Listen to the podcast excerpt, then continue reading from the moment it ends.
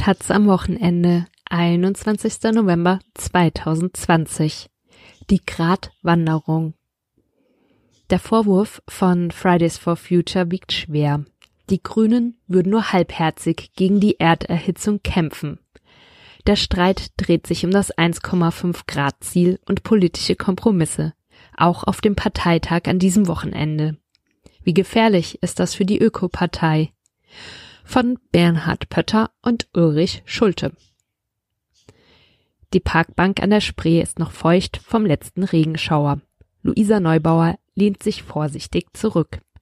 Dann legt sie los. Die Grünen kommen mir, vorsichtig gesagt, etwas panisch vor. Das sei zunächst verständlich. Die Partei habe mehrmals die Erfahrung gemacht, kurz vor einer Bundestagswahl einige Prozente zu verlieren, weil sie zu viel Öko wollten. Eine Sekunde Pause. Neubauer nimmt einen Schluck Tannenzäpfle. Die Formel hat sich in ihren Köpfen eingebrannt. Viel Klima heißt weniger Stimmen. Sie denken, Fridays for Future tasten ihre heiligen 20 Prozent an. Neubauer ist das prominente Gesicht der jungen Klimaschutzbewegung, die mit ihren Protesten die Klimakrise ins Bewusstsein der Deutschen gebracht hat vor ihr fließt schwarz die Spree, ein hell erleuchtetes Redaktionsschiff fährt vorbei. Je länger man sich mit Neubauer an diesem Donnerstagabend unterhält, desto stärker wird der Eindruck, zwischen der Bewegung und den Grünen ist eine tiefe Kluft entstanden, die sich kaum noch überbrücken lässt. Nicht nur angesichts des Kampfes um den Dannenröder Wald, der teilweise für ein Autobahnstück gerodet werden soll, zeigt sich, Fridays for Future, FFF, hält die Grünen für nicht radikal genug. Diese wiederum sind von den Attacken schwer genervt, weil andere Parteien noch weniger für Klimaschutz tun. Hält man Neubauer dieses Argument vor, lacht sie. FFF wende sich nun mal an die Partei, von der die Bewegung wisse, dass sie ökologischen Sachverstand habe. Wer geht schließlich noch hoffnungsvoll zu Andi Scheuer und versucht ihn davon abzubringen, Autobahnen zu bauen? fragt sie. Das ist doch eine absurde Vorstellung. Wenn die Grünen keine Politik anböten, die mit dem Pariser Klimaabkommen kompatibel sei, wo sollen wir denn sonst anfangen? Neubauer, selbst Grünen-Mitglied, macht der Partei den schlimmsten Vorwurf, den man einer ökologisch orientierten Partei machen kann. Er lautet, ihr habt keinen Plan für das ehrgeizige 1,5 Grad Ziel, ihr tut vielleicht grün, seid es aber nicht wirklich. Stimmt das? Nehmen selbst die Grünen die Klimakrise nicht, nicht ernst genug? Die Antwort auf diese Frage ist vielschichtig. Da wäre zunächst das Pariser Klimaschutzabkommen selbst, das im Dezember 2015 von 196 Staaten unterzeichnet wurde. Auf FFF-Demonstrationen wird oft so getan, als fordere der Vertrag die Erderhitzung bis 2100 bei 1,5 Grad zu stoppen. Das ist aber nicht korrekt. In dem Abkommen haben sich die Staaten darauf geeinigt, den Temperatureinstieg deutlich unter zwei Grad Celsius zu halten und Anstrengungen zu unternehmen, den Anstieg auf 1,5 Grad zu begrenzen. Es gibt also einen Korridor vor, keine fixe Marke. Auf diesen Korridor beziehen sich die Grünen bisher in ihren Beschlüssen. Auch die Parteivorsitzenden Annalena Baerbock und Robert Habeck schrieben eine solche Formulierung in ihren Entwurf für das Grundsatzprogramm. Aber sie sorgt für Streit, Teilen der Basis reicht sie nicht mehr. Die Bundesarbeitsgemeinschaft Energie warb dafür, sich an dem 1,5 Grad Ziel zu orientieren. In dem innerparteilichen Think Tank sitzen Basisgrüne, die sich sehr gut mit Klimaschutz auskennen. Tagelang wurde über die richtige Formulierung verhandelt. Am Samstag wird nun über zwei Varianten abgestimmt, eine zahmere und eine härtere. Die zahme wird vom Bundesvorstand präferiert und ist eine Tatsachenbeschreibung, keine Selbstverpflichtung. Sie lautet, um auf den 1,5 Grad Pfad zu kommen, ist unmittelbares und substanzielles Handeln in den nächsten Jahren entscheidend. Ein Mitglied aus dem Kreisverband Mannheim will die harte Variante durchsetzen. Für uns ist daher das 1,5 Grad Ziel Maßgabe unserer Politik. Beschließt die Grünen-Basis diese Variante, wäre das nicht nur eine Brüskierung des Vorstands, sondern auch ein Bekenntnis mit unabsehbaren Folgen. Als potenzielle Regierungspartei hätten sich die Grünen in eine schwierige Lage manövriert. Wichtige Grüne ahnen, dass ihnen unangenehme Fragen gestellt würden. Stehen die Grünen noch zu Paris? Oder suchen sie sich aus einem völkerrechtlich bindenden Abkommen den Halbsatz heraus, der ihnen am besten in den Kram passt? Aber auch die zahme Variante ist unangenehm. Bietet sie doch den jungen KlimaschutzaktivistInnen einen neuen Beleg für die Zahnlosigkeit der Grünen. Die Grünen Spitze ist alarmiert. Bundesgeschäftsführer Michael Kellner appellierte am Freitag auf Taz-Anfrage fast flehentlich an die Basis. Wenn wir jetzt anfangen, die Pariser Ziele umzuformulieren, schwächen wir das Pariser Klimaabkommen und damit den gemeinsamen Kampf für Klimaschutz. Die Zeit drängt, wir müssen ins Machen kommen. Oft sind Grünen Parteitage sorgfältig orchestrierte Events ohne relevante Entscheidungen, aber dieses Mal geht es um etwas. Die jungen Klimaaktivistinnen haben ja recht damit, dass der Unterschied zwischen 1,5 und 2 Grad riesig ist. Jedes Zehntel Grad mehr kostet Hunderttausende Menschenleben sagt Luisa Neubauer an der Spree. Mit welchem Selbstverständnis sollte man nicht auf das ehrgeizigste Ziel hinwirken, wissend, dass die Folgen sonst fürchterlich sind? Aber lässt sich das 1,5 Grad Ziel überhaupt im politisches Handeln umsetzen? Das Dokument, das den Grünen schwer im Magen liegt, hat 115 Seiten und wiegt 596 Gramm. CO2-neutral bis 2035, Eckpunkte eines deutschen Beitrags zur Erhaltung der 1,5 Grad Grenze ist der Titel des Gutachtens, mit dem Fridays for Future die Grünen seit Oktober vor sich hertreibt. Darin hat das Wuppertal-Institut aufgelistet, was in den nächsten Jahren passieren müsste, um den deutschen Beitrag zum 1,5 Grad Ziel zu leisten. Schluss mit innerdeutschen Flügen, Halbierung des Autoverkehrs, das Vierfache an Häusern energetisch sanieren, vier bis fünfmal so viele Windparks bauen wie bisher, Verbot von Ölheizungen, ein CO2-Preis, der perspektivisch bei 180 Euro pro Tonne liegt, statt bei 55 Euro, die für 2025 geplant sind. Eine Liste der Grausamkeiten für eine Partei, die sich darauf vorbereitet, ab 2021 in der Bundesregierung zu sitzen. In der Debatte um den Dannenröder Wald fordert ein offener Brief, die Grüne Partei auf, grüne Politik zu machen. Das Schreiben vom Bund Deutscher PfadfinderInnen Hessen warnt, nur ein Baustopp könne das kleinste bisschen Glaubwürdigkeit wahren, wollten die Bündnisgrünen nicht komplett das Gesicht verlieren. Die Unzufriedenheit ist so groß, dass sich überall in der Republik Klimalisten für anstehende Wahlen gründen. In Baden-Württemberg will eine solche Liste im März gegen den grünen Ministerpräsidenten Winfried Kretschmann antreten. Kretschmann, der wiedergewählt werden will, hält die dunkelgrüne Konkurrenz für eine ernste Angelegenheit. Sie könnte entscheidende Prozentpunkte kosten. Die Grünen Spitze fürchtet, sich mit einer radikalen und einseitigen Auslegung der Pariser Klimaschutzabkommens angreifbar zu machen. Kellner nennt die Tatsache, dass sich alle Staaten dazu verpflichtet hätten, historisch. Diese massive Anstrengung schaffen wir als Welt aber nur gemeinsam, mit aller Kraft. Außerdem fühlen sich Grüne von der FFF-Kritik auch in ihrem Stolz gekränkt. Sie nähmen die Klimakrise nicht ernst, die Partei, der das Thema so wichtig war, dass sie 1990 bei der Bundestagswahl plakatierte, alle reden von Deutschland, wir reden vom Wetter. Und damit an der 5%-Hürde scheiterte? Auf dem Papier ist ihr Engagement nicht zu bestreiten. 37 Seiten hat der Beschluss Handeln und zwar jetzt, den die Bundesdelegiertenkonferenz 2019 in Bielefeld verabschiedet hat. Da findet sich alles, was das Herz von KlimaschützerInnen höher schlagen lässt. 100% Ökostrom im Jahr 2030, schneller Kohleausstieg ab 2022, Tempolimit 130 auf Autobahnen, Ölheizungen verbieten, ein Mix aus Gesetzen, Anreizen und CO2-Preisen, jedes Gesetz auf seine Klimaverträglichkeit prüfen und vieles mehr.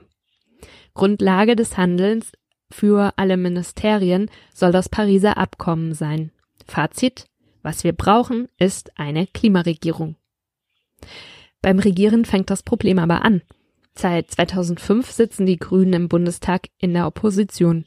Die entscheidenden Fragen in den Bereichen Energie, Bauen, Verkehr oder Landwirtschaft werden seit 15 Jahren ohne sie getroffen.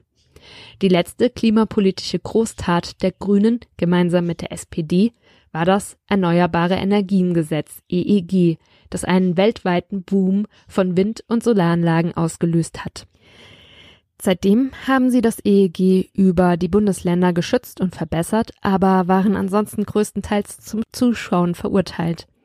Grüne Spuren hinterließ vor allem der Einzelkämpfer Rainer Barke, der als Staatssekretär mit grünen Parteibuch im SPD geführten Wirtschaftsministerium von Sigmar Gabriel von 2014 bis 2018 die Energiewende vorantrieb. Die Bundestagsfraktion war auch nicht untätig. Die Abgeordneten forderten 100 Prozent Erneuerbare und das Ende des Verbrennungsmotors. Sie nervten Parlament, Regierung und Öffentlichkeit mit Aktionen und Eingaben zum Klimaschutz. 2013 stellten sie ein Klimaschutzgesetz für den Bund vor, aber erst 2019 setzte die Koalition von CDU, CSU und SPD auf den Druck von FFF ein solches Gesetz um. Sie hätten getan, was man als Opposition so tut, die Debatten angestoßen, sagt ein Parteistratege. Die Frage ist nicht, tun wir genug, die Frage ist, erreichen wir genug. Eine Machtposition baute sich die Partei über den Bundesrat auf. Inzwischen sitzen die Grünen in elf von 16 Landesregierungen mit am Tisch. Das führte Ende 2019 zu ihrem größten klimapolitischen Erfolg seit langem. Die von Grünen mitregierten Länder zwangen die Bundesregierung, den CO2-Einstiegspreis beim innerdeutschen Emissionshandel für Verkehr und Gebäude, der ab 2021 beginnt, von 10 auf 25 Euro pro Tonne anzuheben. Die Verhandlungen führten für die Grünen Winfried Kretschmann und Fraktionschef Anton Hofreiter, ein Ultrarealo und ein Linksgrüner. Parteichefin Annalena Baerbock saß zu Hause in Potsdam und beriet die beiden per Telefon. Es ist ein klassischer Kompromiss, wie er in den komplexen Bund-Länder-Beziehungen üblich ist. 25 Euro sind mehr als 10, aber aus Sicht von FFF viel zu wenig. In den Ländern zeigt sich auch, kommen die Grünen in die Regierung, setzen sie das Klimathema auf die Agenda. Inzwischen haben zehn Länder ein eigenes Gesetz, das den Klimaschutz regelt. In sieben davon setzten das die Bündnisgrünen durch. Von Hamburg 1997 über NRW, Baden-Württemberg, Rheinland-Pfalz, Bremen, Schleswig-Holstein bis Thüringen 2018. In Hessen und Berlin übernahmen sie Klimagesetze, nur Bayern schaffte eine solche Regelung ohne grüne Beteiligung. Aber auch grüne Regierungen mit einem Klimagesetz kämpfen mit ihren Zielen. Baden-Württemberg hat trotz seines grünen Ministerpräsidenten ein Minderungsziel von nur 25 Prozent bis 2020 im Bund sind es 40 Prozent und erreicht bisher knapp 20. Hessen peilt 30 Prozent an, liegt aber bisher bei 24,5 Prozent. Schleswig-Holstein mit 40 Prozent weniger, steht aber nach Zahlen von 2017 nur bei minus 25. Eine Rangliste der klimafreundlichsten Bundesländer gibt es bisher nicht die sei auch schwierig, weil die Umstände in den meisten Klimaschutzgesetzen so unterschiedlich seien, sagt Stefan Siener, Experte für Klimagesetze des Thinktanks Ecologic Institute. Aber man kann sagen, Klimagesetze sind jedenfalls insofern wirksam, als sie für eine bessere Steuerung und Koordination der Regierungsaktivitäten sorgen, wie etwa in Baden-Württemberg durch eine Stabstelle für Klimaschutz.